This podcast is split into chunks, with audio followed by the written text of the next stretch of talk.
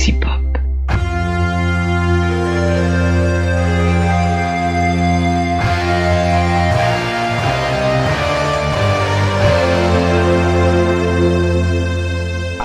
Salut Cyril, comment vas-tu? Bah toujours mieux que ton internet.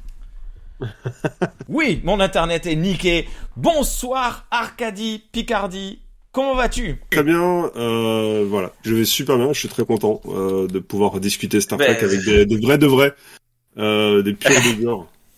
Donc voilà. Oui, Surtout- on oui, s'est même fait de la chirurgie esthétique de nos oreilles.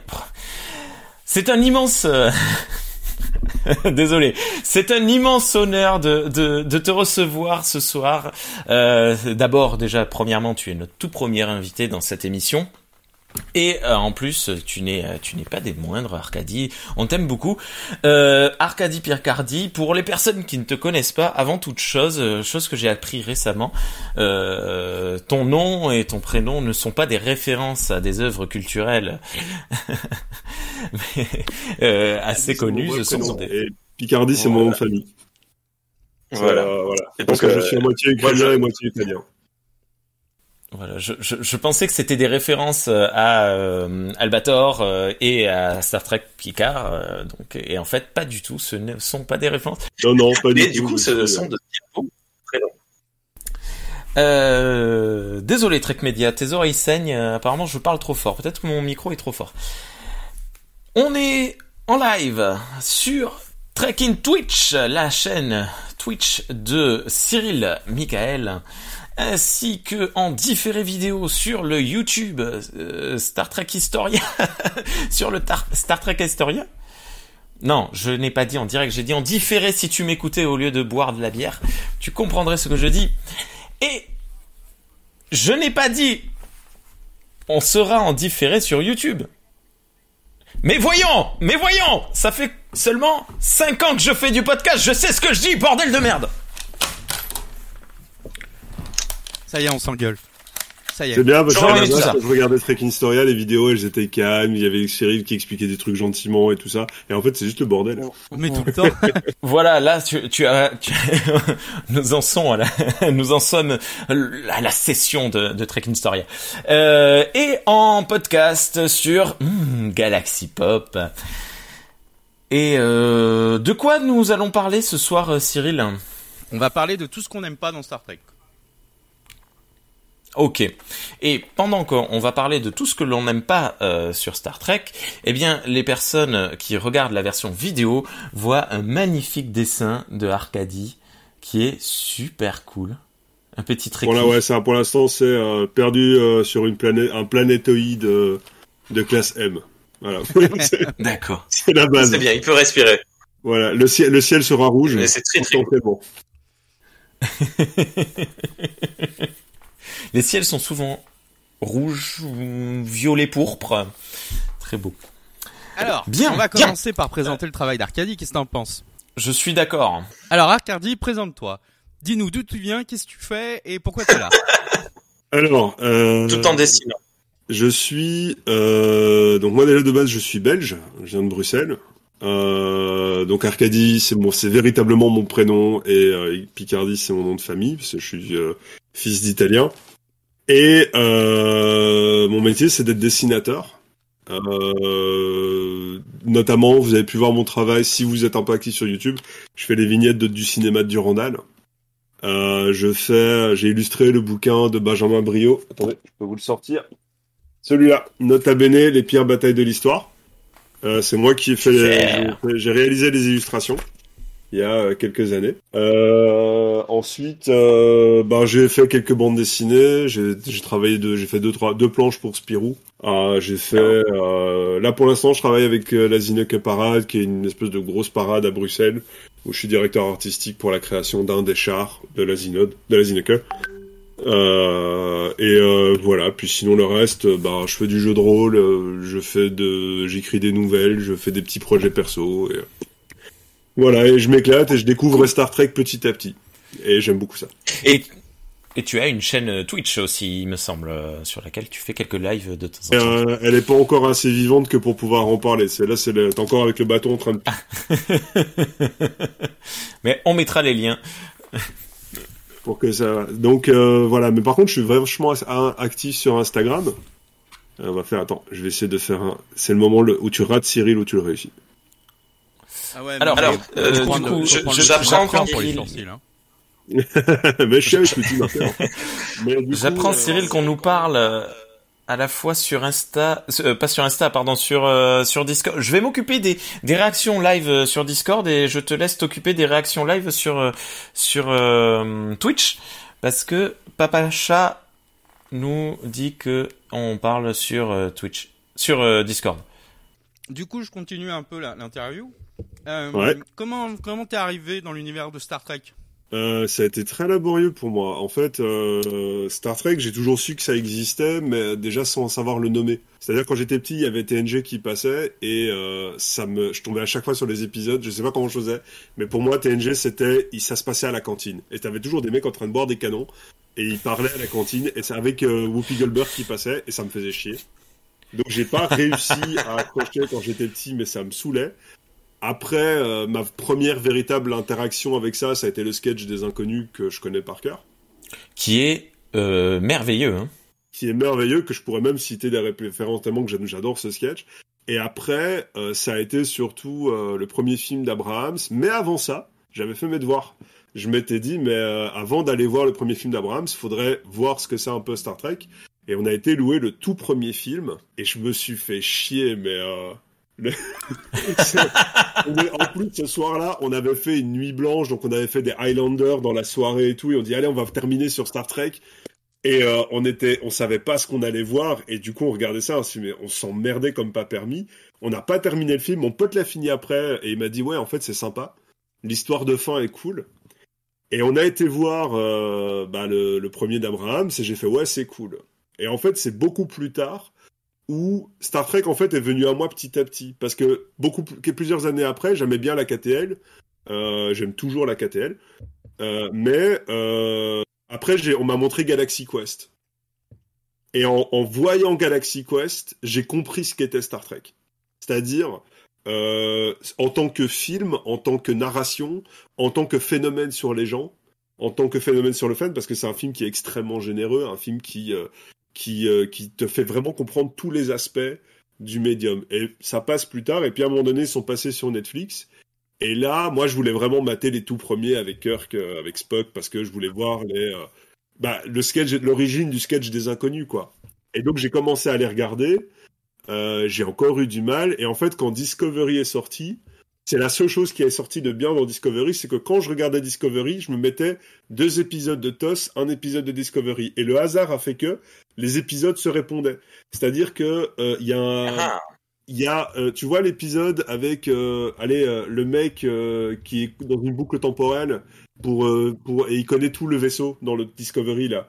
Et c'est un mec super connu de TOS en fait. Euh, je me rappelle plus son nom, Mud mais en fait, pardon, Mud exactement c'est Mud. Eh ben, je vois le, je vois l'épisode Mud, et du coup quand je veux, je mets Discovery, eh ben c'est l'épisode où il apparaît.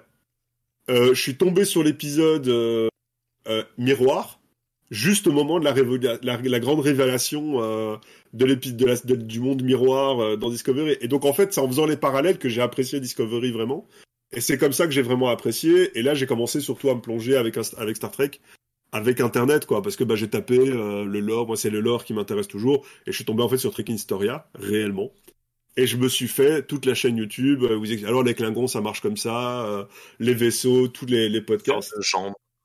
Euh, voilà, et à un moment donné, j'ai eu ça, et j'ai acheté le livre euh, de jeu de rôle euh, Star Trek, où là, bah, tout le début de l'univers, il est bien condensé, il t'explique convenablement comment ça marche.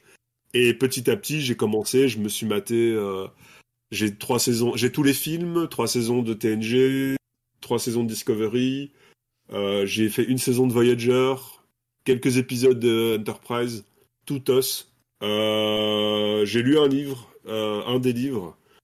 Euh, donc voilà, donc c'est un peu mon bagage sur Star Trek. Donc je connais un petit peu partout, mais voilà quoi. Et j'ai pas encore commencé Deep Space Nine parce que, en fait, j'ai commencé Deep Space Nine et j'ai compris que c'était le bordel parce qu'il fallait que je regarde euh, TNG parce que tout était pas clair après. Et je me suis dit, ça sert à rien de voir des trucs où je comprendrais pas euh, ce que ce mec fout là. Euh, je vais d'abord me mettre TNG et donc voilà quoi.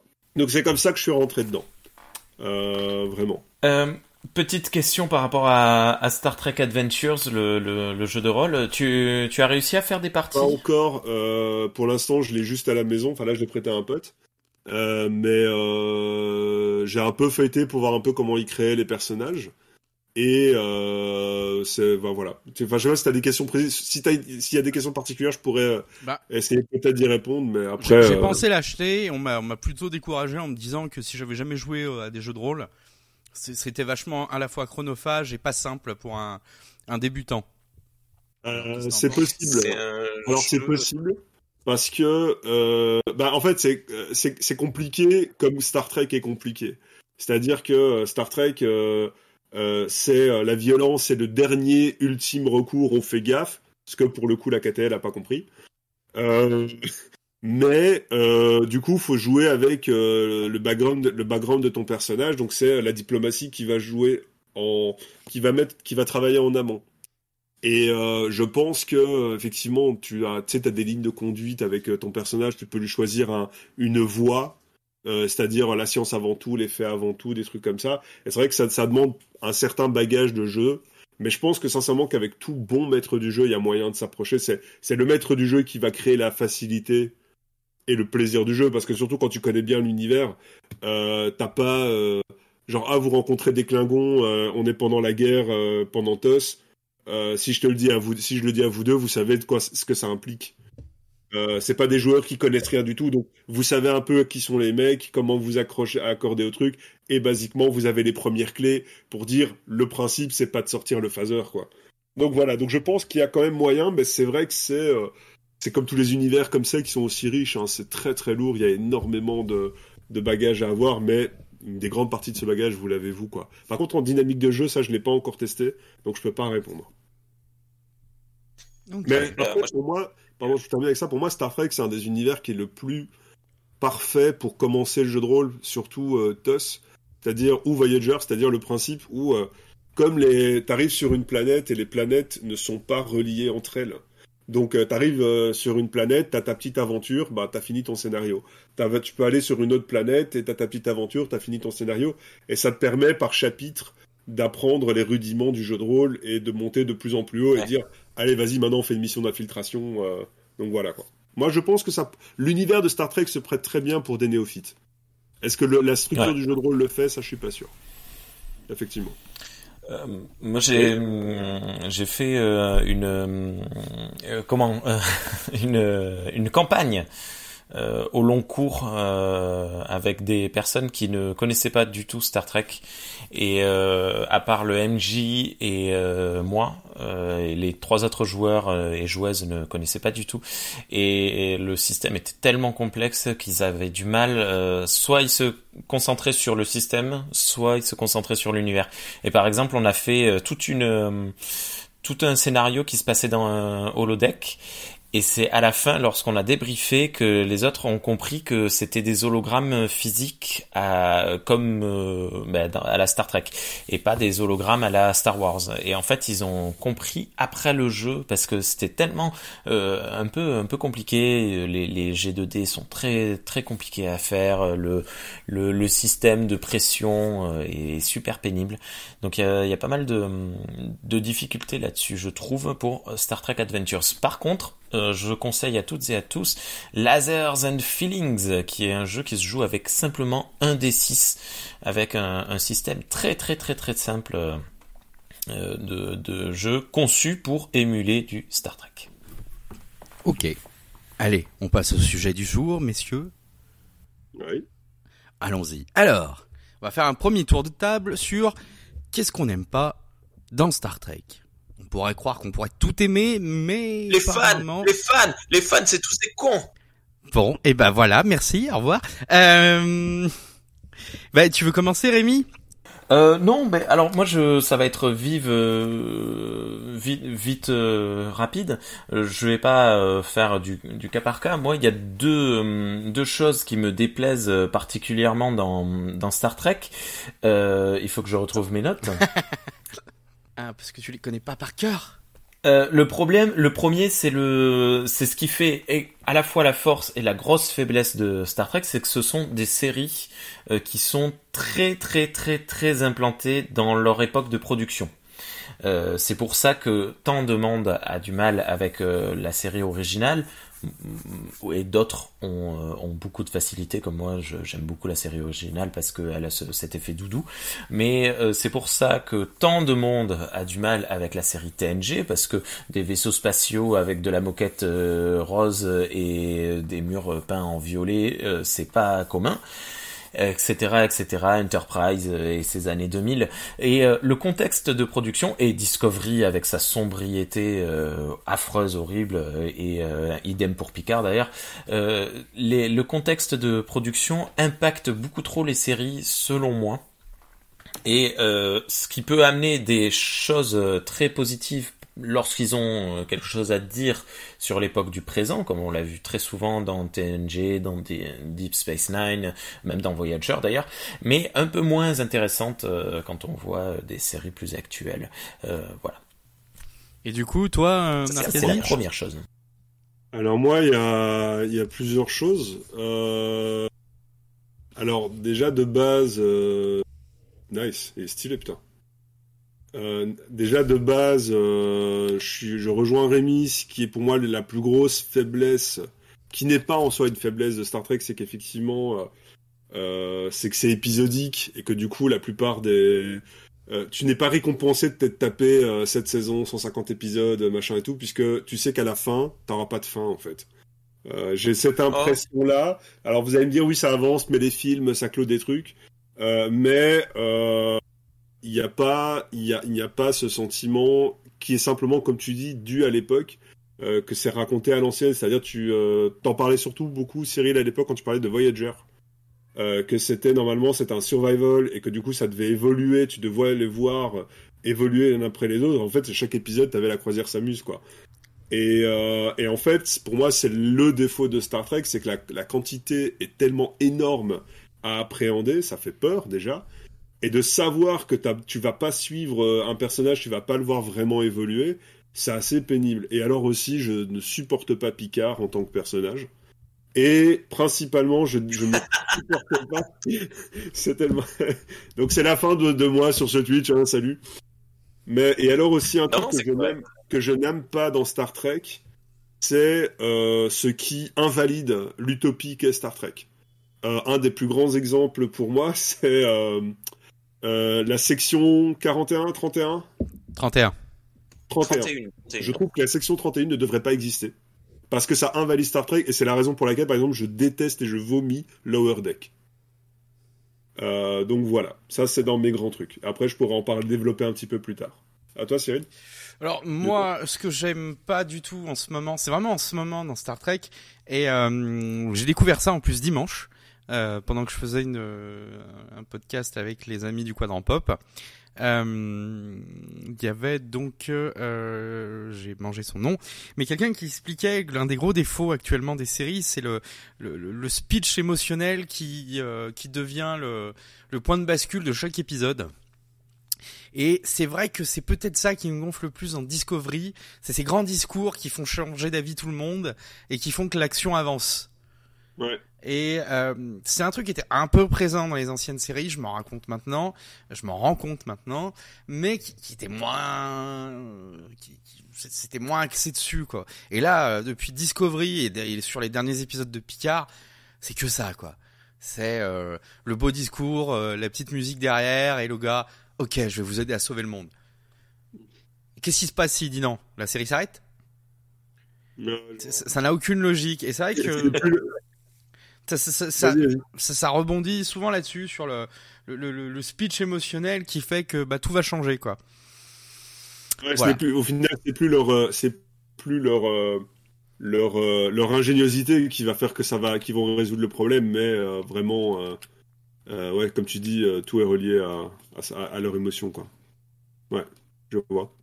Et c'est tout, il n'y a rien de plus Euh, qui vous emmène dans Star Trek, parce que moi j'ai fait une liste. Hein. Si si Il y si. a- Mais euh, Il y a Papa Chat qui est Papa Chat qui est pas d'accord avec toi, Arcadie. Euh, Lui, il préfère justement quand c'est feuille- feuilletonnant. Euh, Et par contre, Trek Media euh, s'accorde avec toi euh, sur Picard. Bah, il y a d'autres choses qui m'énervent actuellement. Ah non, justement, non, il n'est pas d'accord. Il dit qu'il est très sympathique comparé à Cisco et ses colères. Ok. Alors, Alors, alors j'ai pas vu, j'ai pas vu Deep Space Nine. Je n'ai pas vu Deep Space Nine, donc peut-être que Cisco est encore pire à mes yeux que Picard.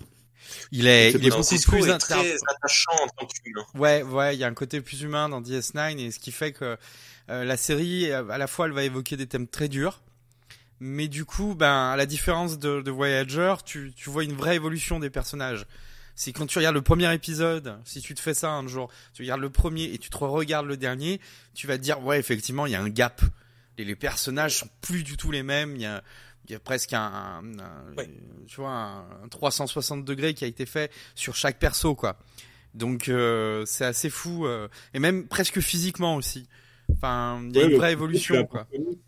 Oui. Cisco, tu m'as dit que tu avais pas reconnu en faisant de tes trucs. euh, Oui, oui, bon, bah ça c'est encore autre chose, ça. C'était parce qu'on n'avait pas l'habitude, euh, voilà. Mais euh, un truc qui m'énerve beaucoup en ce moment, c'est cette annonce du euh, Star Trek Universe qui arrive et qui va jeter beaucoup de confusion.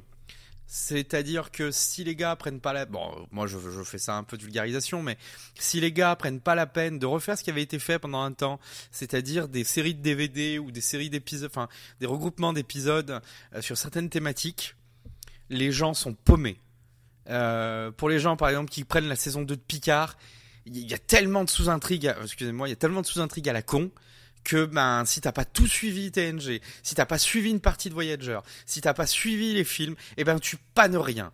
Moi je sais que ben pour ceux qui ont voulu voir euh, euh, la saison 2 de Picard, j'ai préparé des listes d'épisodes à voir avant pour pouvoir comprendre toutes les subtilités quoi. Mais on en est réduit à ça et je trouve que c'est un travail qu'aurait dû faire euh, ben, la Paramount, Netflix, tous ces gars qui vont diffuser des épisodes parce que tu ne piges rien sinon. Et du coup, bah, tu n'accroches pas. Et euh, pour des, alors pour Netflix, ils s'en foutent parce que c'est les abonnements qui les intéressent. Mais pour par exemple Amazon, ce qui les intéresse aussi, c'est la durée de visionnage. Donc si les gars regardent le premier épisode, qui s'accrochent au deuxième, et puis au trois, vu qu'ils comprennent rien, ils arrêtent. Je, trouve que ça, c'est un truc qui, va qui va lancer une complexité et, pas prendre le temps, un petit peu comme le fait Marvel, euh, d'expliquer tel film vient avant tel autre, telle chose vient avant. Bah, voilà, pensez à bien regarder, euh, par exemple pour le prochain Doctor Strange, pensez à bien regarder Vendavision, pensez à bien regarder Loki, pensez à regarder tel film. Ils font au moins l'effort de le dire, quoi. Ouais, je vois. Voilà, et ça c'est un truc qui Ouais. commence à me gonfler de plus en plus. Et dernier point, et puis ce sera tout pour moi, c'est le côté bataille spatiale. Alors dans DS9, les batailles spatiales sont très jolies parce qu'elles sont très fouillies, et qu'il y a plein de vaisseaux, Ouais. Mais- et qu'il y a un peu de tactique. C'est-à-dire qu'il y a vraiment de la tactique intéressante. Euh, on, on essaye, de- on comprend un peu que c'est comme de la bataille navale, quoi. euh, mais ça n'a jamais été exploité plus au-delà. Et par exemple, un truc qui m'a beaucoup énervé récemment, c'est que par exemple Discovery balaye tout ce qui peut être stratégie tactique euh, avec ce, ce, ce vaisseau cheaté là qui se téléporte où il veut. Et, et ça balaye un peu le, la réflexion que pouvait avoir, par exemple, dans le combat entre Kirk et, et Khan. Il y a une réflexion. Euh, Kirk sait que Khan maîtrise pas la, les, les trois dimensions dans une bataille. Euh, Il y avait où encore qu'il y avait un peu de, de réflexion sur le, euh, sur, je sais plus là. Ah oui, euh, par exemple dans Prélude to Axanar, euh, qui est un fan film, il y a quand même une réflexion sur la tactique militaire qui n'est qui, qui- qui- qui n'existe plus jamais. Donc les vaisseaux se battent entre eux, ça se tire des machins, euh, tirer sur les moteurs, tirer sur l'armement, on a descendu leur bouclier. C'est chaque fois c'est le même schéma quoi. Et du coup il y a bah, c'est pas développé alors que ça pourrait être amené de façon beaucoup plus intelligente. Et euh, est-ce que tu penses que euh, ça, c'est à cause de la KTL C'est-à-dire que il n'y a pas eu le temps pour une nouvelle série d'apporter cette dimension-là avec des nouveaux moyens? Parce que le, la, la, le- la difficulté, euh, euh, ça reste quand même visuel. À l'époque, c'était de faire vraiment des, des, des, des trucs qui ont de la gueule, quoi.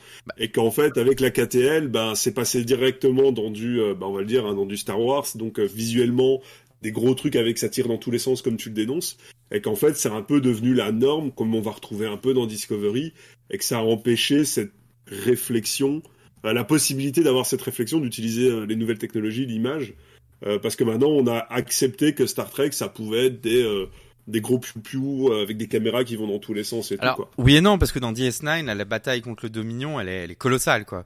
Toutes les batailles, il y a toute une saison justement de d'avancée, de retraite de, bah, des, de, de, de flottes entières, quoi. Euh, et t'as vraiment euh, sur la bataille par exemple euh, contre le Dominion, t'as le Dominion, les Brines d'un côté, et les Cardassiens, et de l'autre côté t'as les Romuliens, la Fédération, les Klingons. Et, euh, Ok. et c'est pas 10 vaisseaux à l'écran, hein. il y en a euh, facilement 50, 60 quoi. Donc avec et justement c'est un truc qui est pas exploité parce que quand tu lis un peu le lore de Star Trek t'as des croiseurs lourds t'as des frégates légères un peu comme dans la marine et on t'explique pas trop ça quoi Euh, quel est l'intérêt par exemple euh, euh, ça se voit un peu dans DS9 par exemple c'est que les vaisseaux du type défiant ou les vaisseaux très légers comme le Voyager vont en tête harceler les gros navires pendant que les, les très gros de type Galaxy empêchent euh, d'autres navires de euh, casser le blocus par exemple en se mettant mais à, à la perpendiculaire il y a plein de Ouais, choses ouais. comme ça qui sont exploitées. Bon, t'as pas encore vu DS9 du coup, mais euh, il y a Oh, plein de ouais. choses comme ça qui sont exploitées, euh, très intéressantes, avec des, des mines, euh, avec pas mal de stratégies qui sont mises de, de part et d'autre pour casser des blocus, pour casser euh, euh, des plans de bataille, ou euh, ou il y a même, je crois, tout un épisode où t'as Ducat. Euh, Ducat et, et Cisco qui s'affrontent chacun dans leur vaisseau sans se parler et qui regardent chacun la, la carte euh, des batailles en se disant tiens il va faire exprès de faire ça. Ah bah je sais qu'il veut que je fasse exprès de faire ça donc je vais le faire. Mais ce qu'il sait pas c'est que j'ai euh, une flotte qui l'attend derrière la lune. Ah mais il, il doit avoir un coup pour me laisser rentrer comme ça facilement. C'est super intéressant quoi. Hmm. mais euh, c'est plus exploité. Alors la KTL, est-ce que c'est la faute de la KTL Bah non, parce que du coup en, en- sur DS9 ils avaient pu le faire. Euh, c'est juste maintenant une une feignantise où ben ça devient un, sur chaque épisode. Je l'ai surtout remarqué dans Enterprise, ça devient euh, bah il faut tirer avec le vaisseau. Voilà, il faut tirer, il faut dire que le bouclier euh, est, est abîmé et il faut trouver un comment tirer plus vite sur l'autre quoi. J'ai une question chronologique. La KTL par rapport à Enterprise, Enterprise c'est déjà terminé quand il y a la KTL Oui. Donc du coup c'est vraiment des défauts qui sont euh, propres à la... Ok d'accord.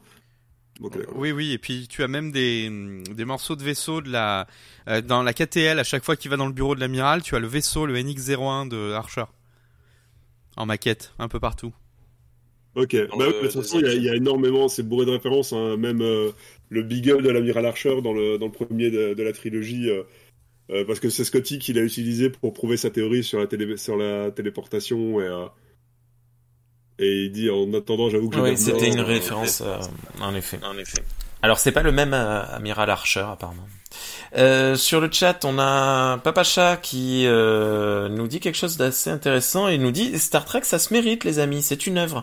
Ce qui euh, quelque part est vrai, hein, c'est ce que tu viens de dire, Cyril, mais du coup, euh, qui rajoute encore plus du poids dans cette euh, image qu'ont les fans euh, de Star Trek d'être euh, des fans euh, assez élitistes. Euh, nous autres, euh, on reste dans notre coin. Je suis assez d'accord. Après, euh, le... Par exemple, moi, mais vraiment, mes reproches euh, sur Star Trek, ça va, c'est vraiment sur le fait, allez, que ce soit épisodique, même moi, je trouve ça, ça c'est agréable euh, d'avoir, euh, c'est agréable d'avoir ton petit épisode, tu l'as maté, et surtout que maintenant, on a des, tu sais, c'est des histoires euh, que t'as intérêt d'avoir suivi les deux autres saisons d'avant pour être sûr de ce qui se passe. Tous les épisodes se Ouais. parlent entre eux, c'est super chiant. Donc c'est vrai que c'est agréable. Par contre, euh, bah moi par contre, un truc qui m'a saoulé, c'est je suis enfin tombé sur l'épisode des Borg. Je fais ah trop cool machin et tout, et je sais que euh, on n'en parle plus après, avant que tu retombes sur un épisode au pif. Je sais pas lequel c'est, et c'est ce côté-là qui est un petit peu pénible sur le côté épisodique. Après, euh, c'est pour ça que moi je, je considère, je me considère vraiment comme un, un néophyte de Star Trek, mais euh, je considère que pour moi la KTL est un la KTL et Galaxy Quest, il y a trois points d'entrée pour, pour comprendre Star Trek et surtout te donner l'envie. C'est ça le problème, c'est te donner l'envie de t'accrocher à Star Trek. Moi, ça a été le cas. C'est KTL, Diorville et, euh, et Galaxy Quest.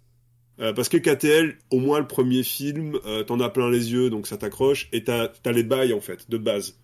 Donc tu comprends c'est quoi la fédération en quelques mots, tu comprends c'est quoi les Klingons, tu comprends c'est quoi t'as- au moins t'as tous les plots et donc quand t'arrives dans la Star Trek tu fais ok je vois à peu près de quoi il parle euh, après euh, Diorville pour moi c'est euh, ça aurait dû être Star Trek euh, la série ça aurait dû être Ouais. estampillé Star Trek à mes yeux On va en parler dans quelques minutes, ouais.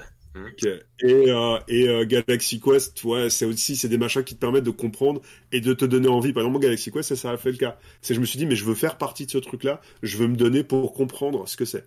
Donc voilà, j'ai j'ai pas grandi avec ça, donc euh, Star Trek, c'est je suis j'ai creusé pour y arriver quoi, mais j'ai plein de potes qui sont qui ont fait fuck it et, euh, et c'est triste quoi. Eh ben, on m'a fait une remarque là ce week-end justement en me disant que que le problème de, de Star Trek, c'est que ça obligeait à une expertise. C'est-à-dire que ça, ça commençait à créer des métiers de gens qui, qui regardaient ça et qui étaient capables de te répondre euh, oui, mais on a vu ça dans tel épisode comme tu me le comme tu le disais au début de du, du podcast. Et j'avais pas remarqué ça ouais. Il y a une sorte d'expertise. Et je me dis c'est vrai que le nombre d'heures que j'y passe mais c'est incroyable.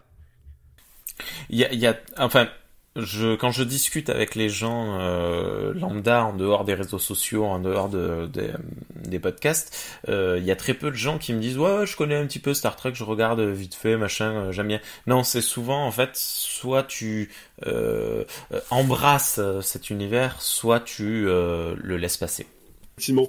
Et moi, ce que j'ai remarqué, c'est que euh, il y a, ils sont nombreux ceux qui aiment Star Trek. C'est moi, à la base, j'ai toujours considéré que c'était un truc un peu euh, de niche. euh, et en fait, ils sont quand même pas mal nombreux. Et euh, Star Trek, euh, pour moi, c'est une série qui est très compliquée à vendre en disant ah vas-y regarde cet épisode-là, c'est Star Trek.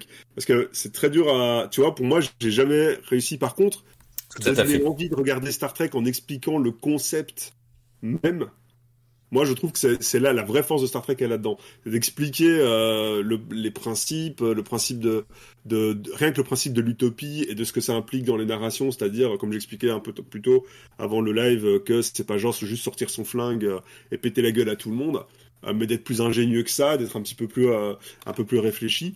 Euh, c'est moi j'ai remarqué c'est comme ça que tu arrives vraiment à accrocher les gens plus qu'en disant euh, ouais et puis Picard il est cool tu vas voir euh, et, euh, et que dalle en fait euh, ça ça parle moins aux gens quoi alors que par exemple si tu dis euh, je sais pas moi Game of Thrones euh, ou une autre série c'est plus facile de dire tiens regarde cet épisode là parce que c'est plus faible aussi en termes de lore c'est beaucoup plus léger mais tu peux dire tiens regarde ce truc là il est représentatif et t'as de bonnes chances que ça accroche les gens quoi j'ai cette impression là en tout cas Ouais, tout à fait. Euh, Là-dessus, euh, Trek Media nous dit, ce qui est bien avec Prodigy, euh, c'est que tu n'as pas besoin d'avoir regardé les anciennes séries. c'est une série très abordable pour les nouveaux fans. Bon, pour ma part, j'ai pas regardé. Alors Prodigy, c'est un dessin animé donc qui est produit pour la chaîne Nickelodeon, un dessin animé en, en- enfin, un, un dessin animé d'animation mais 3D. Euh, ouais, mais je cherchais le, le nom exact, j'ai oublié. Euh, donc c'est vachement cool. Ça reste pour enfants dans sa première lecture, mais euh, c'est peut-être en ce moment la série qui est le plus euh, trekkienne de tout ce qui se fait actuellement, quoi dans, dans le sens où ben Star Trek c'est avant tout un équipage, une famille euh, qui se construit euh, dans l'adversité et devant les, les nouvelles découvertes qu'ils font épisode après épisode. Le, le- voilà, euh, mais ça reste euh, quelque chose, même s'il y a une lecture aussi adulte, ça reste quelque chose pour les enfants. Euh, donc euh, c'est mignon tout plein et le méchant il est pas beau mais il fait pas trop peur. Bref, ça reste pour les enfants. Ah, Euh, mais c'est. Euh, j'avais AG Espace, euh, qui me dit justement, je sais pas si c'est de la fainéantise, mais euh, si c'est un souci de, il faut absolument captiver le public avec des explosions pour la KTL. Bah, de toute façon, les films, on en a déjà parlé dix fois avec Rémi. Les films, c'est souvent des blockbusters, quoi. Il faut que ce soit divertissant avant d'être tréquien. Voilà. Et euh, ouais, puis c'est pas, c'est, euh, enfin, je crois que c'était Abraham, lui, il voulait clairement faire son Star Wars euh, euh, avant de faire son Star. Ah oui, oui.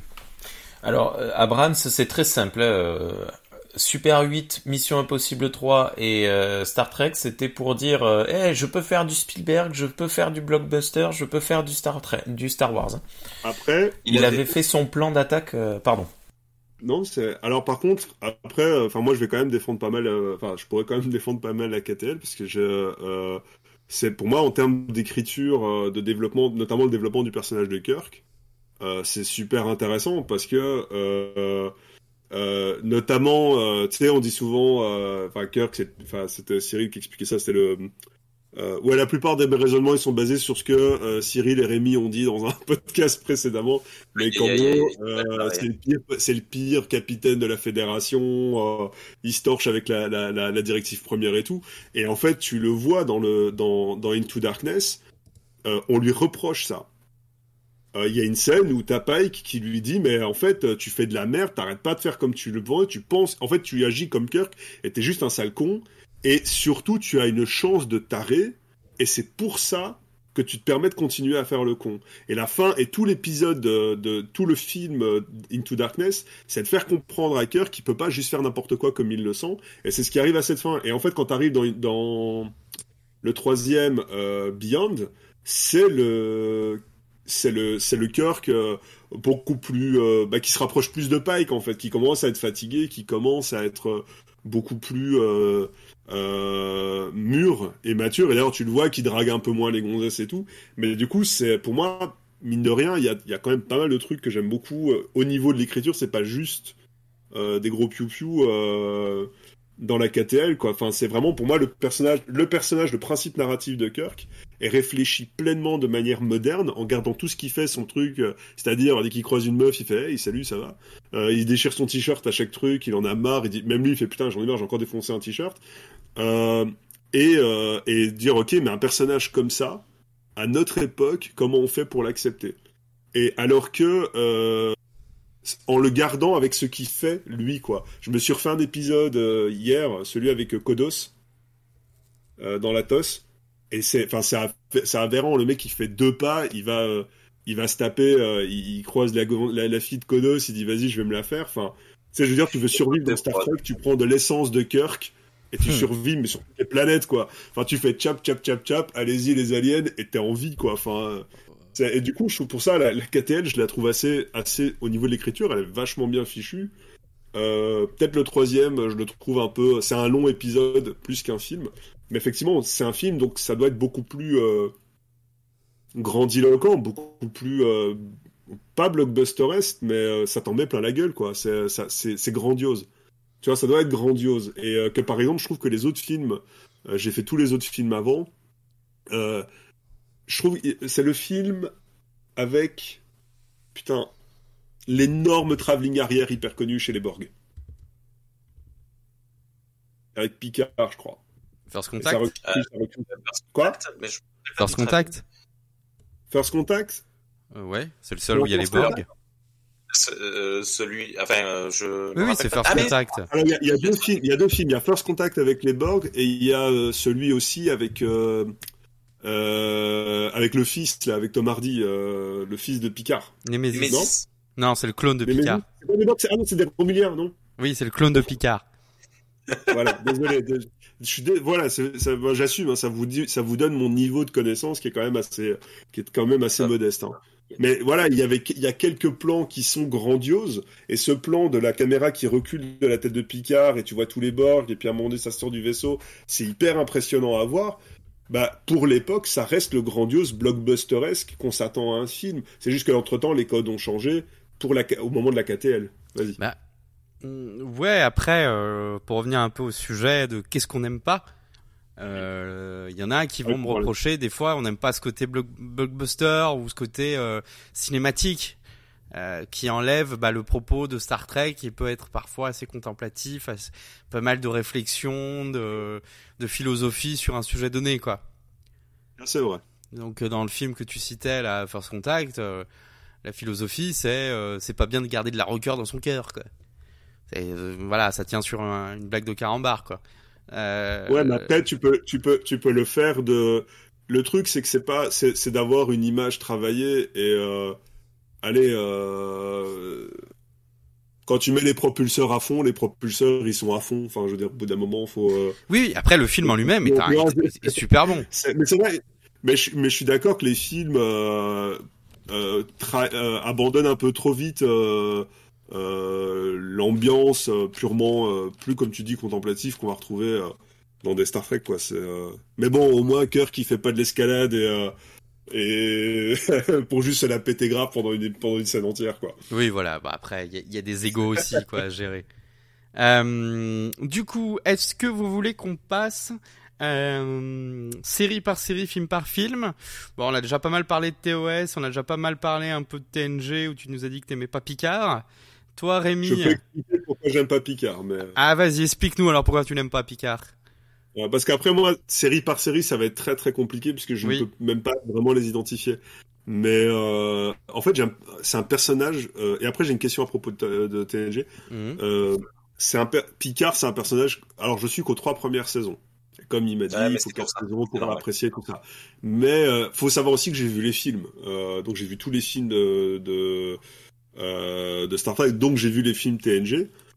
Et en fait, euh, c'est un mec que je peux pas blairer. C'est un gars, il est pas sympa avec les gens, il est arrogant, il parle mal aux gens. Et en fait, à un moment donné, je me suis dit, mais en fait, C'est c'est un- français. C'est un français anglais, hein, faut pas l'oublier. C'est hein. un Français qui doit lutter, donc c'est un peu une aberration. euh, il doit y avoir un truc chez lui qui.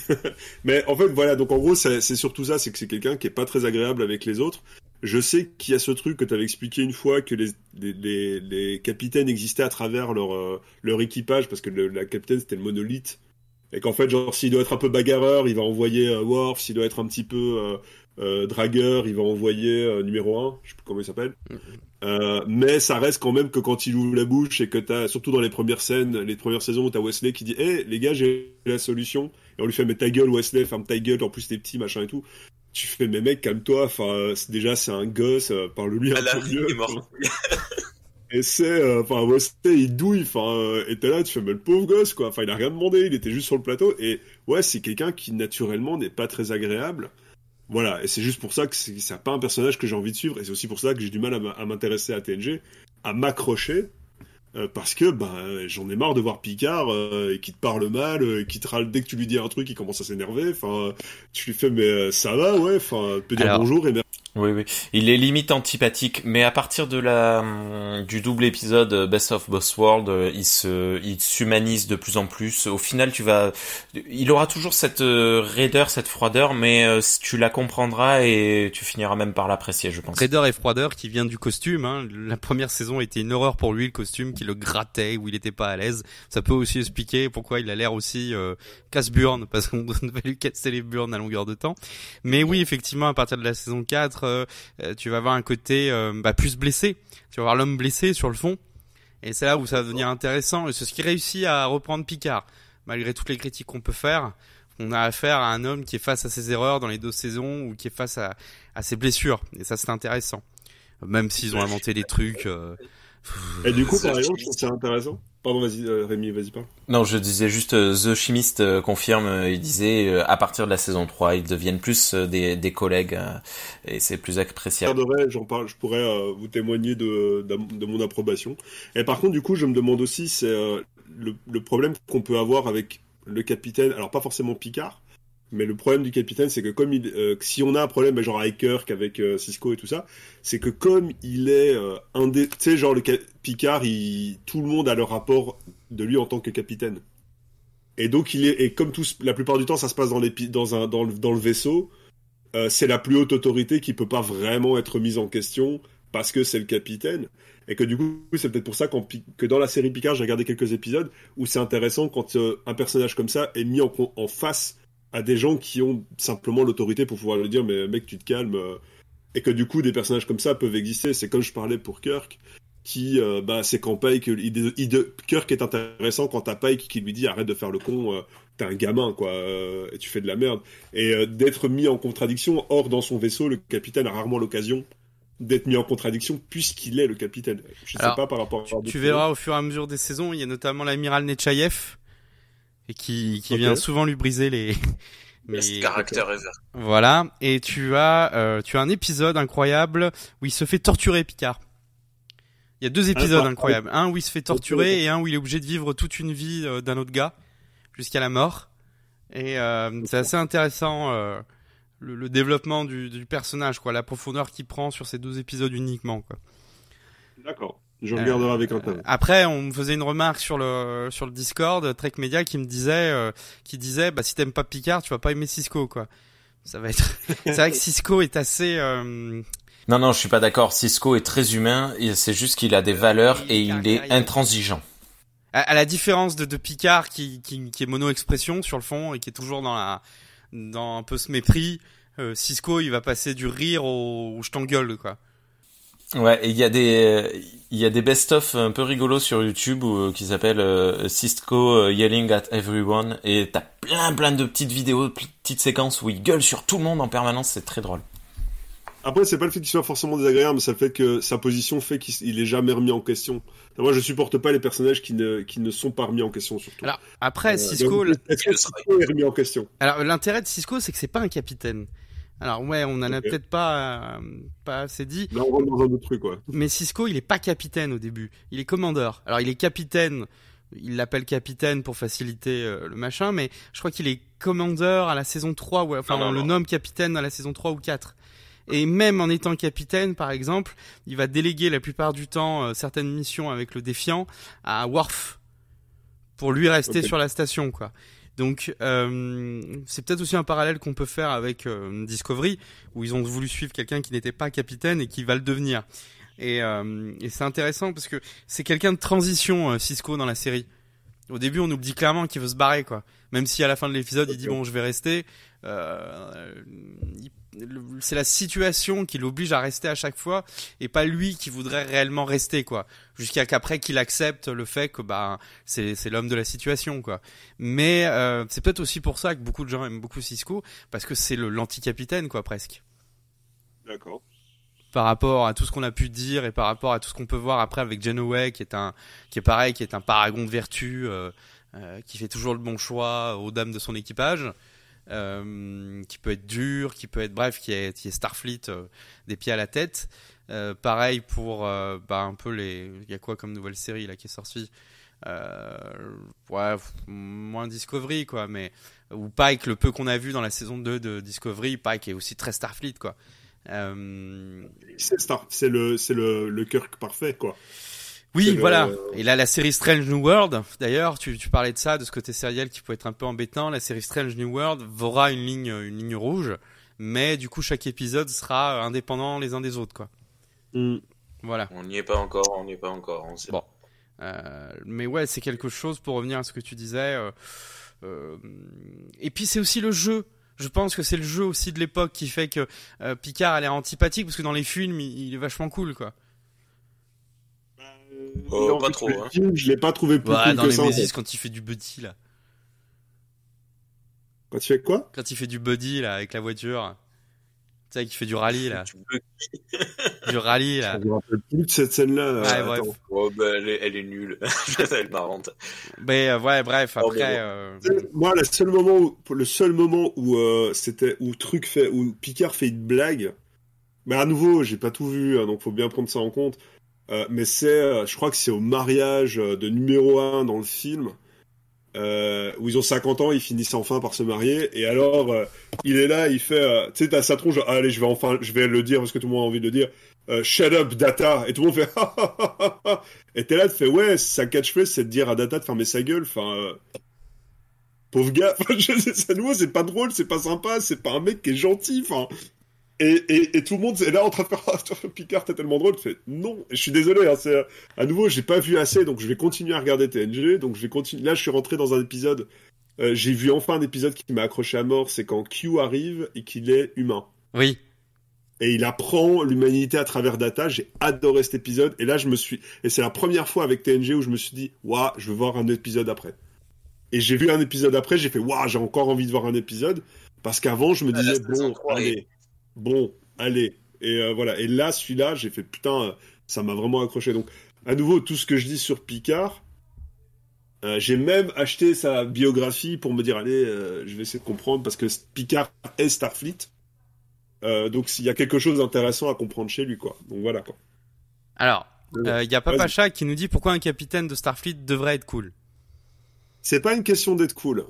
C'est C'est euh, c'est- juste qu'il doit avoir des, des qualités euh, à mes yeux il doit avoir des qualités euh, euh, c'est pas une c'est pas ça c'est qu'en fait il peut être ce qu'il veut honnêtement il peut être ce qu'il veut.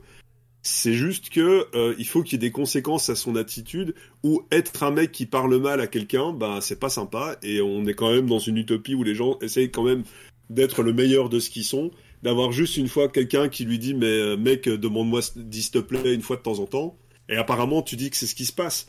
Euh, plus t'avances dans, dans Star Trek euh, dans TNG plus il va euh, on va pouvoir voir d'autres aspects de sa personnalité. Donc Oui, voilà. à nouveau moi je ne connais de Picard que les trois premières saisons et les films hein, donc c'est très important. Mais pour moi un capitaine doit pas forcément être cool. Il doit juste parce que j'aimais bien Genoa par exemple. Mais pour moi, le, cap- le capitaine de Starfleet, le capitaine du vaisseau, de ça vaut ce que ça vaut, doit représenter, il doit être Starfleet. Il doit être, comme c'est le mec qui prend la dernière décision, il doit prendre la meilleure décision suivant Starfleet. C'est la si- décision que Starfleet aurait fait. Et ça, peu importe ce qui se passe, il peut faire des erreurs et tout, mais ça, et peu importe la manière dont il va le faire, Kirk, dans ses, dans ses décisions, prend une décision que Starfleet techniquement aurait prise en tordant un petit peu les angles, en les rabotant, mais bon, ça rentre dans le canevas. Picard, c'est ce qu'il fait, Janeway, c'est ce qu'elle fait, et c'est moi, c'est là que je trouve que ça devient intéressant. Euh, Cisco, j'imagine que c'est ce qu'il doit faire, et c'est pas qu'il doit être cool, c'est que euh, il doit avoir quand même, enfin, ça doit, le fait de mal parler aux gens, ça doit pas être validé, et si tu dis rien, bah tu valides le truc, quoi. C'est juste ça. Ouais, Mais c'est non non mais c'est intéressant. J'avais jamais vu Picard de, de ce point de vue-là, quoi. Euh... C'est c'est vrai que par rapport à une Genoway qui est beaucoup plus euh, chaleureuse, pour pas dire maternelle dans sa façon de faire, euh, je pourrais prendre un côté. C'est vrai qu'on dévie un peu du sujet, mais par exemple Archer, au niveau de la saison, dans la saison 3, il devient beaucoup plus rude dans sa façon de parler aux autres. Parce que la situation et effectivement les responsabilités l'obligent à, à plus à plus être conciliant avec son équipage. Ouais. Bah, Mais par bon. exemple, Oui. pour, pour moi, des trucs, et ça rejoint un petit peu ce qu'on raccroche, euh, je déteste Lower Deck. Euh, et euh, de faire du capitaine, euh, par exemple dire voilà le capitaine c'est quelqu'un de- d'imbu de lui-même parce que c'est un capitaine et qui considère tous les gars du point inférieur comme de la pauvre merde, c'est juste ne pas avoir compris Star Trek, qui est quand même un univers où les gars on a dit voilà le pitch de base c'est l'humanité essaye d'aspirer à ce qu'il a de mieux et à ce qu'il essaie de faire de mieux. Donc c'est mettre des, des, des- des connards narcissiques sur un, un, un- pont supérieur, c'est pas vraiment la meilleure idée Star Trekienne. Alors, je, je vais mettre un petit bémol à ce que tu dis, parce qu'il y a effectivement des épisodes Lower Deck dans Voyager et dans TNG, où on Oui. s'aperçoit qu'il y a un petit mépris euh, social. Euh, il y a notamment une référence dans un univers alternatif où Picard n'a jamais été capitaine et où il est euh, sous off quoi. Il va voir euh, Kirk et Kirk euh, il va voir Kirk. Ouais. Il va voir Riker et Riker lui dit bon t'es gentil Co- Coco mais euh, vu ton âge si t'avais Alors. eu les capacités à un moment tu l'aurais fait là c'est pas le cas là. Et il lui dit avec euh, pas de mépris mais avec beaucoup de condescendance quoi. Alors, je suis pas trop d'accord euh, par rapport à cet épisode. Euh, je... Non, justement, non, non. Euh, justement, je trouve que... Ouais, non, non, non, non. On a fait une émission de Star Trek pour les nuls où on en parle avec euh, Matou et euh, non, c'est pas si méprisant que ça cette scène. Mais bon, euh, c'est c'est autre chose. Pas non. Oh, bon mais alors pour revenir au, au sujet Rémi est-ce qu'il y a autre chose qui te déplaît en général dans Star Trek? Eh bien moi, ce qui me déplaît, c'est tout ce que Star Trek n'est pas. Eh bien oui, oui, oui, Star Trek aurait dû être euh, Sense8, Star Trek aurait dû être The Orville, Star Trek aurait dû être The Expanse, Star Trek, euh, ça aurait dû être... Euh, J'ai plus d'autres exemples. Euh, plein, plein, toutes ces séries, tous ces films, toutes ces œuvres extrêmement euh, ancrées une fois de plus dans leur époque, mais dans le bon sens du terme, et surtout traitant de sujets euh, très euh, euh, de manière extrêmement politique. Tant pis, c'est pas grave, je, je mâche pas mes mots. Euh, une fois de plus, euh, Star Trek euh, arrive et se dit oui, non, mais nous, on veut bien inclure un petit peu les homosexuels. Ça fait 60 ans que ça aurait dû être fait chez Star Trek. Pourquoi est-ce qu'ils l'ont pas fait plus tôt? Ils ont attendu que d'autres séries leur passent sous le nez et le fassent mieux que ne le feront plus tard. Pourquoi est-ce que Star Trek n'a jamais parlé des mieux euh, des, euh, des droits d'égalité Pourquoi est-ce qu'ils n'ont jamais parlé des végétariens? Tiens, pourquoi est-ce qu'ils n'ont jamais parlé des végétariens? Pourquoi on parle pas de moi dans Star Trek? Très peu, trop peu. Bon, ok. Ah oui, ouais, mais bon, voilà, c'est euh, avec les, les connards de Vulcain. Merci, sympa. Non, mais voilà, en fait, c'est toutes ces occasions que Star Trek a manqué depuis une, euh, une vingtaine d'années, depuis la fin de Enterprise, euh, avec toutes ces époques où ce sont d'autres œuvres euh, qui ont pris le pas. Star Trek, ça aurait dû être euh, Battlestar Galactica par Ronald D. Moore. Euh, c'est plein de choses euh, que Star Trek a raté. Et quelque part, des fois, ça m'énerve tellement que je me dis que Star Trek est mort euh, à l'époque d'Enterprise en fait, euh, peut-être même pendant Enterprise, euh, après Enterprise, et ça m'énerve parce que je m'en veux de penser ce genre de choses, mais euh, quelque part, voilà, moi c'est ça la chose qui m'énerve le plus avec Star Trek, ce sont ces occasions manquées. Après, c'est surtout par rapport à, est-ce que là c'est une question c'est plus par rapport à ce que du coup Discovery aurait dû être à tes yeux du coup parce que euh, mine de rien enfin euh, pour par rapport à ça il y avait un des, un des gars à qui j'ai posé la question. J'ai posé des questions à pas mal de gens de mon entourage parce que comme ça j'explique un peu le contexte.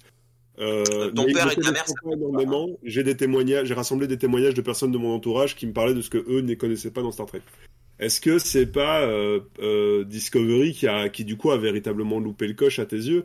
Parce qu'à l'époque, euh, enfin, je veux dire, ils parlaient, ils ont parlé, ils ont abordé plein de sujets avec trois, trois univers différents, mais du coup, c'est plutôt Discovery qui a complètement loupé le coche à tes yeux. Exactement. Discovery est arrivé déjà un petit peu tard, hein, vraiment un petit peu tard. Discovery aurait dû arriver 3-4 ans plus tôt et euh, surtout pas avec cette équipe euh, créative euh, catastrophique.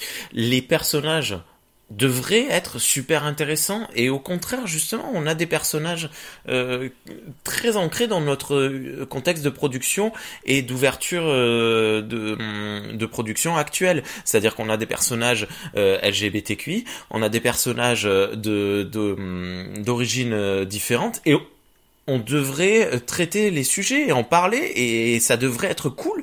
Eh ben non, on a créé des personnages extrêmement tous antipathiques qui ne, ne donnent pas envie d'être suivis et, euh, et c'est catastrophique. Et euh, oui, je suis très en colère contre Discovery pour ce qu'elle a fait et je suis très en colère également contre Picard qui pour le coup est extrêmement ancré dans son époque de, nostalgie catastrophique pour la première saison parce que j'ai vu que la, moitié de la première saison j'ai pas pu aller plus plus loin, tellement c'était euh, horrible de d'écrire aujourd'hui une série euh, ancrée dans son passé euh, et c'est c'est très dommage. Ok.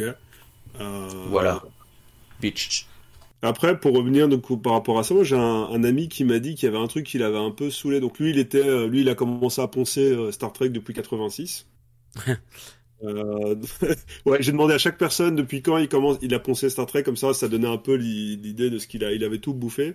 Et il y avait un truc qui lui justement l'avait un peu gonflé avec TNG, c'était qu'à un moment donné ça s'était rentré trop dans. Euh, alors je sais pas si c'est vrai, dans quelle mesure c'est vrai, mais euh, tu vois dans TOS il se permettait un peu des conneries du style ah c'est une main verte géante qui chope des trucs, c'est une entité super cristalline, super intelligente et qu'en fait à partir de TNG ça commence à faire hmm, c'est notre société euh, humaine euh, euh, c'est tel aspect de notre société c'est tel aspect de notre société. Et que lui du coup c'est un truc qu'il avait un petit peu gonflé de ce côté de vouloir à tout prix rattacher les wagons avec l'humanité.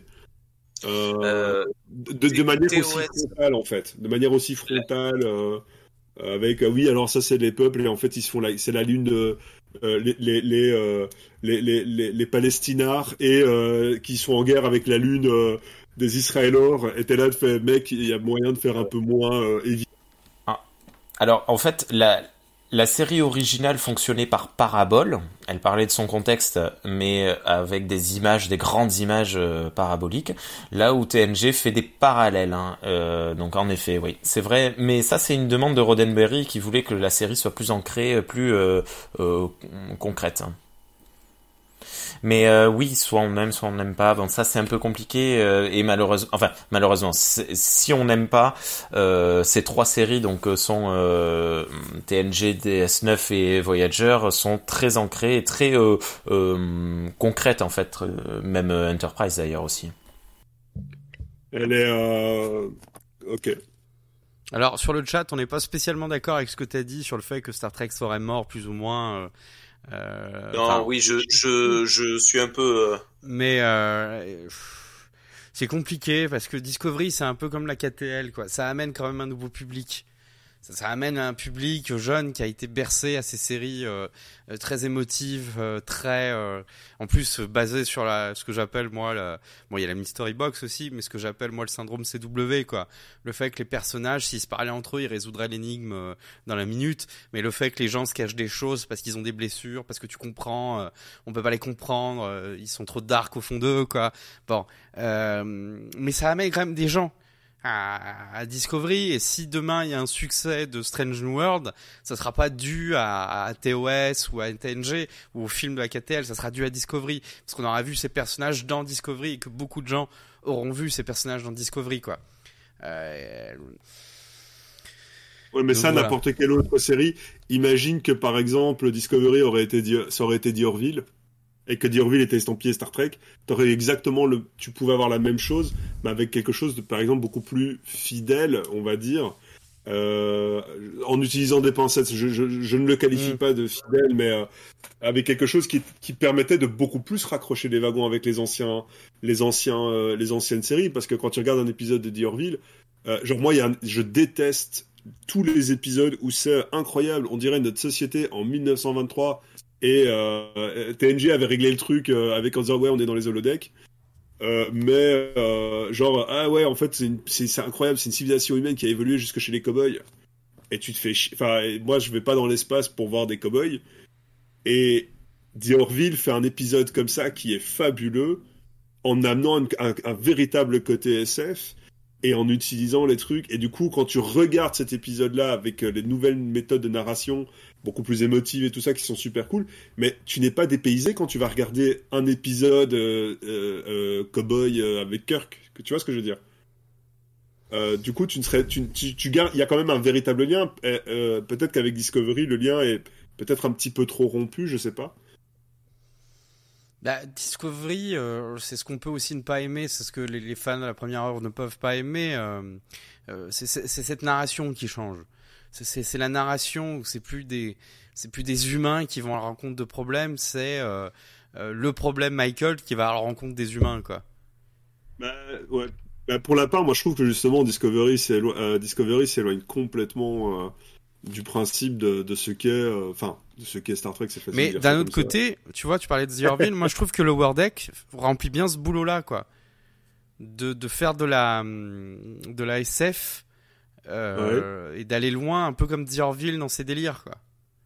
Tout en faisant un clin d'œil, en sachant, en disant, oui, on sait que c'est has-been, mais du coup, ça fait partie du charme, quoi.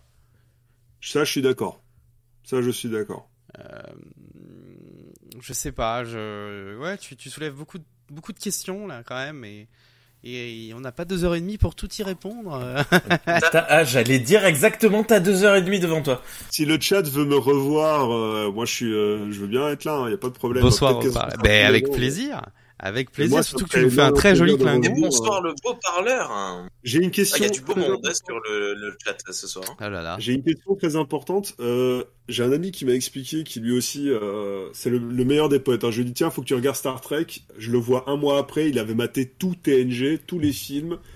Et euh, enfin voilà quoi. Donc il m'a dit qu'apparemment les fans n'aimaient pas Wesley, que Wesley n'était pas vraiment apprécié par. Dans les, alors en fait, euh, voilà, c'est euh, Wesley avait été intégré dans la série pour représenter le public enfant, adolescent. Ouais. Et, euh, et en fait, ça marchait pas parce qu'il était trop intelligent, trop tête à claque. Et, euh, et donc, ils ont essayé de contrebalancer ça en faisant justement le, le fameux Shut Up Wesley, mais ça a pas du tout pris. Mais moi, quand j'ai vu la série, quand je l'ai découverte, euh, j'étais euh, jeune adulte, ça m'a, je, je l'aimais bien le personnage. Je, je pense que ça va dépendre. euh, c'est, à l'époque les gens le détestaient et d'ailleurs ils ont essayé d'en parler dans euh, cette série euh, pourrie là euh, euh, Comment elle s'appelle avec les, les intellos là euh... Ouais, dans Big Bang Theory, ils essayaient de réhabiliter Wesley, alors que justement les les époques, les fans de l'époque l'aimaient pas, et euh, ils lui font dire à un gars, euh, moi je, je t'aimais trop, euh, je me référençais à toi, machin truc, et en fait euh, ça marche pas du tout. À l'époque, euh, à l'époque, je sais pas pourquoi les gens l'appréciaient pas. Mais aujourd'hui, j'ai pas trop l'impression qu'il y ait tant de haine envers Wesley. D'accord. Alors, est-ce que tu as d'autres questions qu'on t'a posées? Alors on m'a posé pas mal de questions. Alors juste une... que- d'abord, est-ce que vous voyez ça ou pas? Le Ou Klingon? Vous êtes toujours sur ma page euh, Discord, euh, ma page. euh, Non, on ne voit que ton dessin. Ok, super. Du coup, en attendant, je vais mettre mon autre dessin que j'avais commencé, où vous m'avez mis tous les deux comme une chèvre dans Jurassic Park, Oui, oui. avec un pour attirer le pour attirer Il y a eu quelques commentaires sur le sur le chat euh, qui le, le dessin est très apprécié. Ah bah cool. Alors, euh, donc j'ai demandé pas mal de retours euh, d'autres personnes. Donc, euh, Euh, et après, faut- moi, j'aimerais bien qu'on aborde le sujet du cas euh, de la section 31, qui pour moi est une est une euh, un- une Alors. déclaration d'échec de Star Trek. Alors, Donc, vas-y. donc d'abord, euh, alors donc ça, celui-là, je l'avais déjà dit. Il y en a un qui m'a expliqué qu'il pré... avait pas du tout aimé Discovery parce que ça passait complètement à côté de la plaque parce que ça Discovery en fait avait euh, glané toutes les recettes SF du grand spectacle pour faire du spectacle facile, mais qu'il n'y avait pas vraiment de cohérence narrative au sein d'une série Star Trek, donc de ce que d'une série Star Trek était censée euh, représenter. Moi, je lui avais demandé quelques exemples. Il avait dit euh, euh, retrouver l'esprit, la cohérence du style de récit d'un STNG, mais avec les moyens d'aujourd'hui. Et il a notamment cité euh, Diorville. Euh, donc euh, voilà. Donc euh, il trouve que Discovery vraiment passe trop à côté de ce qu'est Star, Trek et ça bousille l'ensemble en fait du récit euh, complet Et, de Star Trek. Tout à fait. Et ils ont, euh, on voit très bien qu'il y a une très très forte influence de The Expanse sur euh, Discovery. Euh, sauf qu'ils ont même même euh, The Expanse, ils l'ont pas compris. The Expanse avait un propos, avait des choses à dire. Discovery n'a rien à dire en fait. C'est ils mettent des belles images. Qui sont pas forcément belles d'ailleurs et ça ne marche pas en effet Euh, sinon, j'ai eu euh, Diane qui me parlait. euh, alors moi, je trouve que ça c'est plutôt par rapport à, à imputable à l'époque. Donc moi, je fais une distinction entre qu'est-ce qu'on n'aime pas dans Star Trek, de ce que Star Trek apporte, et qu'est-ce que il est imputable à des des narrations d'époque. Donc par exemple, quand moi j'aime pas trop le côté, j'aime bien le côté épisodique, mais c'est euh, un épisode de Colombo, c'est la même chose quoi. Enfin, euh, je peux pas me faire les 10 saisons de Colombo en une fois, alors que j'adore Colombo mais parce que je sais que le personnage va jamais vraiment évoluer, donc ça devient d'une époque. Et elle, elle parlait de ça, qu'il y avait énormément de clichés au niveau des origines des personnages et, des, et les postes qu'ils occupent, mais aussi au niveau des relations entre les personnages qui pourraient être un peu plus creusés. Euh, que du je t'aime moi non plus, donc moi j'imagine qu'elle fait référence à... euh, euh, donc ouais, je pense qu'elle reprochait surtout à Star Trek de pas être assez euh, ouvert à l'époque. Et elle avait beaucoup aimé les trois derniers films. Euh, mais ça reste. En fait, je crois que c'est surtout par rapport à- des reproches par rapport à l'époque. C'est-à-dire dire euh, voilà, euh, le Ruskov il a un accent russe, euh, le japonais il a un accent japonais, mais ça c'est les années 60. Donc euh, voilà, Eh, voilà, c'est ce que je disais au démarrage, ouais. exactement. Bah, après, il y avait aussi ce qu'on appelait le, le, le carcan euh, Roddenberry, quoi. Euh, C'est-à-dire qu'il y avait Ouais. une règle comme quoi les personnages devaient pas euh, s'engueuler, devaient pas finir l'épisode avec euh, du ressenti l'un à l'autre, et c'est effectivement DS9 qui viendra, euh, alors TNG un petit peu, mais euh, DS9 qui viendra bousculer toutes ces règles-là, quoi. Alors, on a Durandal, le cinéma de Durandal, qui, qui est aussi un énorme fan. euh, c'est c'est avec lui que j'ai commencé les films d'ailleurs, en regardant son Pourquoi j'ai raison, vous avez tort. Il déteste les épisodes holodeck de TNG. Tout. euh, ah merde, il m'a donné l'autre nom, c'est le- quand il devient. euh, euh, la nouvelle gothique de Janeway dans Voyager. Et en général, tous les épisodes où tu sens que les auteurs veulent faire une pause dans la SF. Comme Oui, le ouais, de TNG au western avec Mark Twain. C'est Star Trek, c'est censé être de la SF. J'ai toujours aussi du mal avec les épisodes qui passent, qui se passent à notre époque. Euh, celle de la diffusion de la série en tout cas, comme Assignment Earth dans TOS, Future's End dans Voyager et la saison 2 de Star Trek Picard, diffusée actuellement. Là aussi, ils fuient leur sujet, c'est rarement intéressant et ça vieillit toujours mal. Et je hais les Ferengi. Euh, c'est une métaphore du capitalisme la plus basique qui soit. Jusqu'au fait que les aliens soient hideux. D'ailleurs, euh, joli cliché. euh, c'est un joli cliché, hein, donc ça, je suis d'accord. Euh, ils sont sont moches, ils sont débiles, euh, ils sont méchants, euh, ils pensent qu'au commerce et à l'argent, c'est le portrait le moins respectueux d'une autre espèce euh, et la métaphore la plus exagérée, simpliste et grotesque de la, ter- de la série.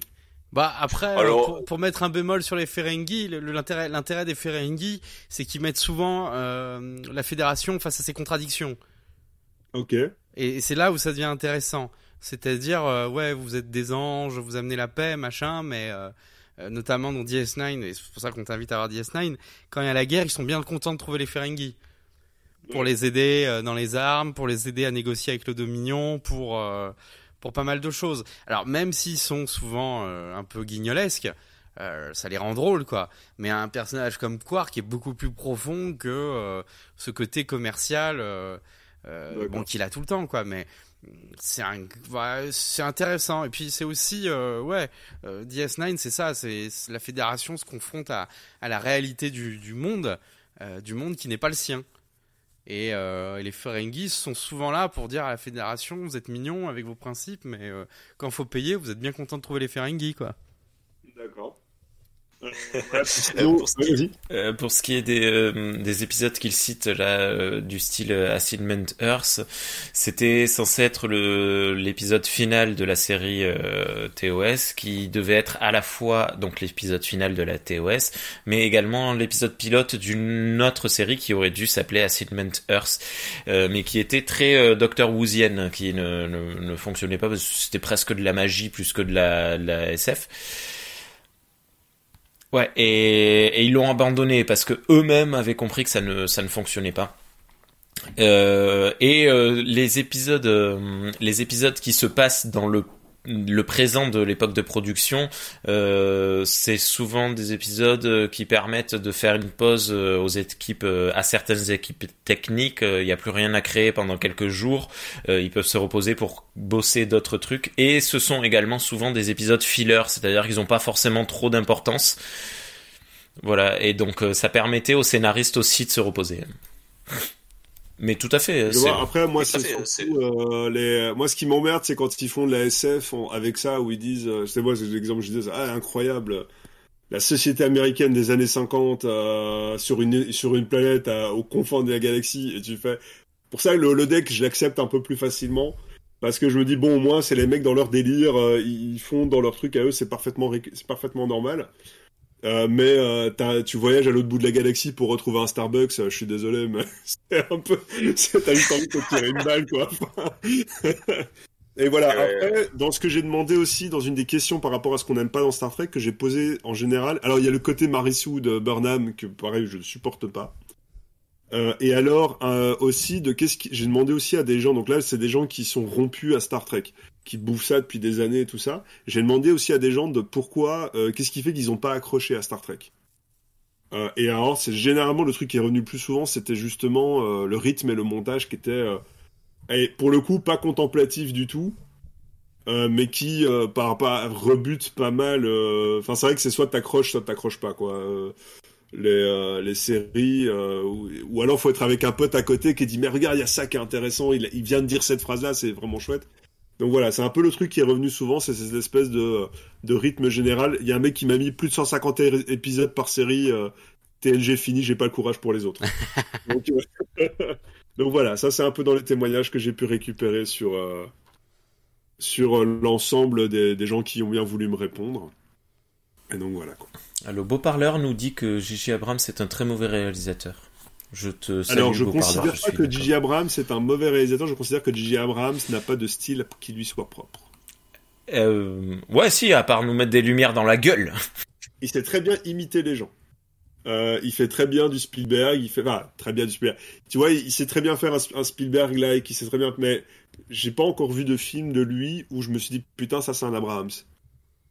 Euh, tu vois ce que je veux dire? Avec Alliance Flair, non, ça, ça donne pas un, un indice. Ouais, ouais, non, mais, euh, non, non, mais de toute façon, il y a qu'à regarder la seule œuvre qu'il a créée lui-même, qui s'appelle Super 8, et que c'est nul.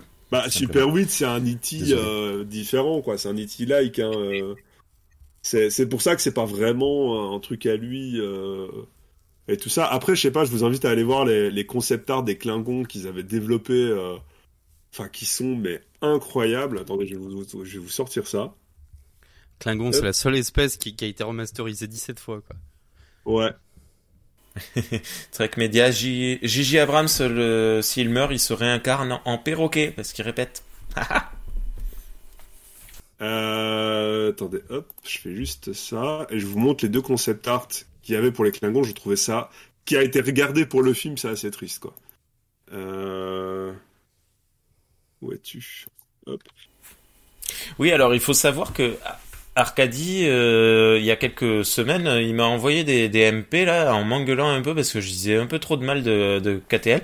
Il m'a envoyé ses concept art et il m'a dit regarde les films à nouveau, tu vas voir, euh, c'est bien.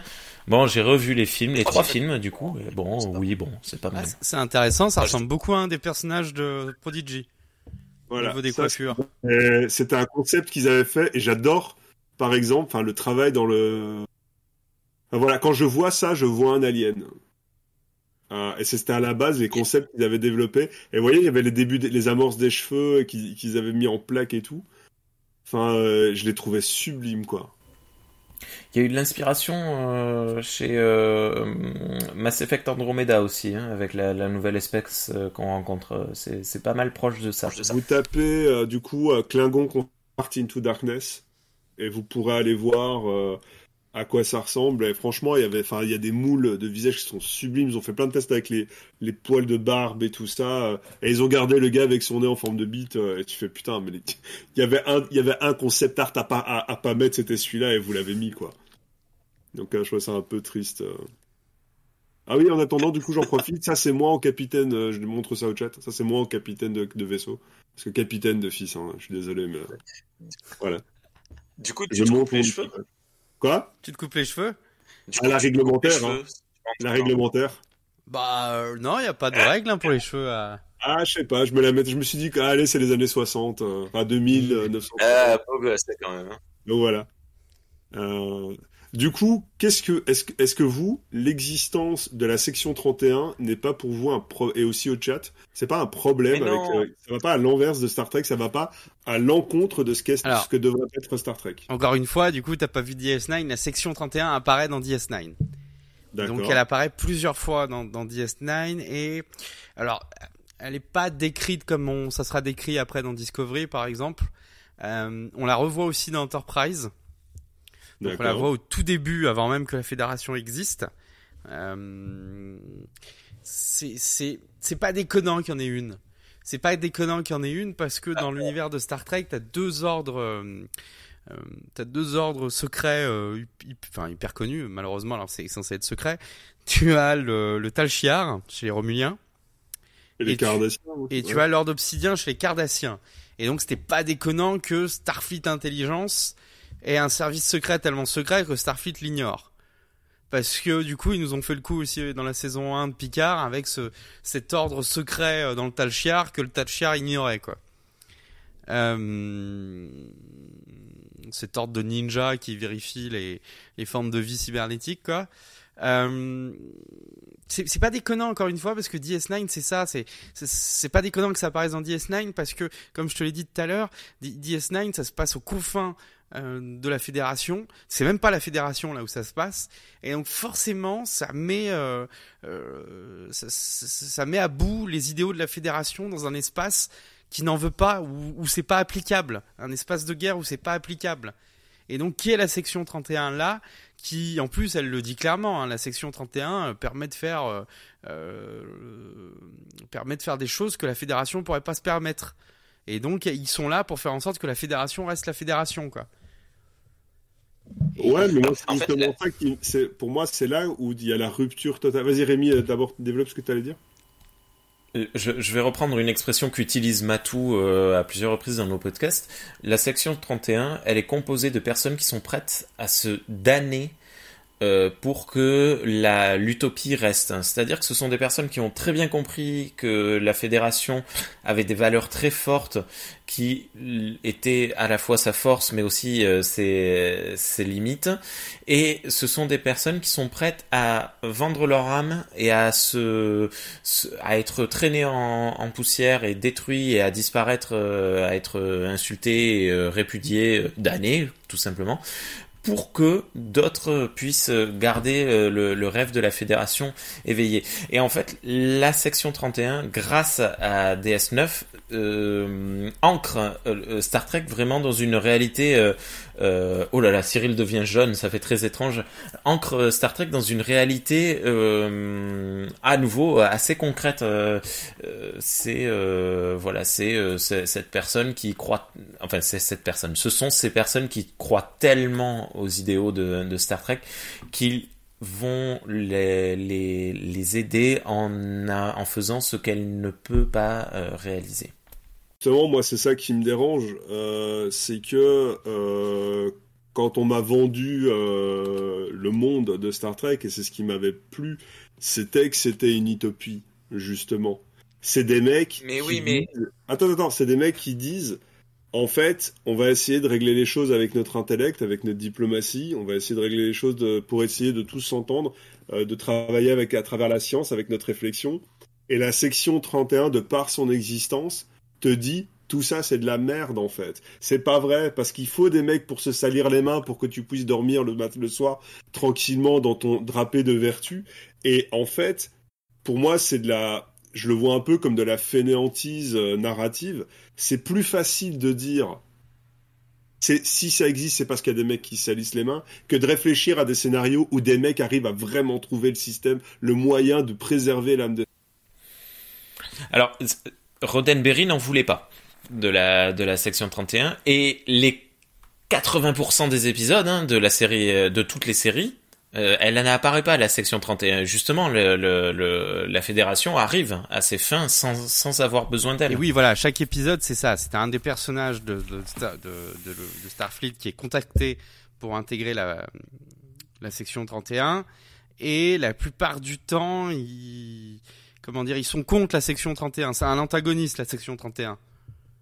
C'est-à-dire qu'à chaque fois, c'est un ennemi finalement pour les autres membres de la fédération. Donc euh, dans DS9, c'est Bashir qui a affaire à la section 31 et qui essaye de les doubler. Dans Enterprise, c'est Reed euh, bah, qui doit faire face entre sa loyauté euh, pour son capitaine et euh, sa loyauté pour euh, ben, l'armée, plus ou moins, et donc la section 31. Donc il a un choix moral à faire. Et dans Discovery, enfin dans Discovery, on voit euh, euh, l'abus de laquelle la section 31 quand elle est livrée à elle-même et qui devient le, le problème à abattre, quoi. Ouais, mais donc du coup, ça veut dire que l'humanité. Enfin, je suis d'accord. Effectivement, c'est intéressant de vivre ça comme ça, mais pour moi, ça reste son existence. euh, c'est un peu comme Lower Deck, c'est-à-dire, euh, ça met. euh, c'est intéressant même si tu le mets comme méchant, mais le fait que l'humanité soit. euh, en fait, que l'humanité ait créé la section 31, Ça peut poser problème. ça invalide l'utopie de Star Trek, puisque le principe, c'est que l'humanité n'a plus besoin l'humanité, ce sont certaines personnes. Ouais, c'est comme Ouais, mais- euh, Jellico. Ça n'existe pas, la ça, section c'est que- 31. Ça n'est pas. Euh, je, vois, je, je suis d'accord, hein, mais pour moi, ça reste. euh, je, je suis entièrement d'accord. Enfin, je vois ce que tu veux dire, euh, mais pour moi, c'est euh, ça, ça ne devrait pas exister tout simplement, et même ah, euh, parce que ça, ouais, c'est. Y a- y a- justement, j'ai rematé. Allez merde. Ouais, en fait, non, je- j'allais dire une connerie. Enfin, j'allais apporter tu sais quoi. Tu sais Ouais, quoi On va en faire un épisode spécial, la section 31. Allez, Parce que super. là, on va arriver sur une heure et demie. Après, au montage, c'est compliqué. Mais on va arriver, ouais. Et je suis d'accord avec toi et je pense qu'il y a pas mal de choses à dire sur la section 31. Donc, le prochain épisode, c'est quand vous voulez, même dès la semaine prochaine. Est-ce que la section 31 devrait exister dans Star Trek? Et est-ce que vous trouvez, est-ce que vous pensez que je dois être là? Parce Oui. que moi, Non, non, mais ça m'intéresse cet avis parce que j'avais jamais vu ça, la section 31 comme ça. Et en prélude à ce que pourrait être l'émission, moi je pense que par rapport à des capitaines comme Jellico, euh, qu'on voit par exemple péter des boulons, ou dans euh, Voyager, il y a un autre capitaine aussi qui, qui, qui, qui est l'antithèse de Janeway. Euh, je pense qu'il faut ces personnages pour mettre sur un piédestal ben, ces capitaines qu'on a l'habitude de voir toujours prendre des décisions et on peut comprendre pourquoi est-ce qu'ils sont, ils sont si particuliers. Mais tu as raison sur un point donné, c'est est-ce que dans une utopie finalement on a besoin euh, de perfidie? Ça se Il peut- la pas, sur le perfidie chat. peut exister à travers la galaxie. euh, En fait, pour moi, c'est la perfidie peut exister à travers la galaxie, euh, mais pas la perfidie ne peut pas exister dans Starfleet, sinon Star Trek ne tient pas. Mais on a le thème Et- de la prochaine émission. Voilà. Donc, on va reprendre les commentaires là que vous donnez. Ouais. Donc, n'hésitez pas sur Twitter à nous dire si oui, vous, vous pensez que la section 31 doit exister et pourquoi, et sinon, pourquoi elle doit pas exister.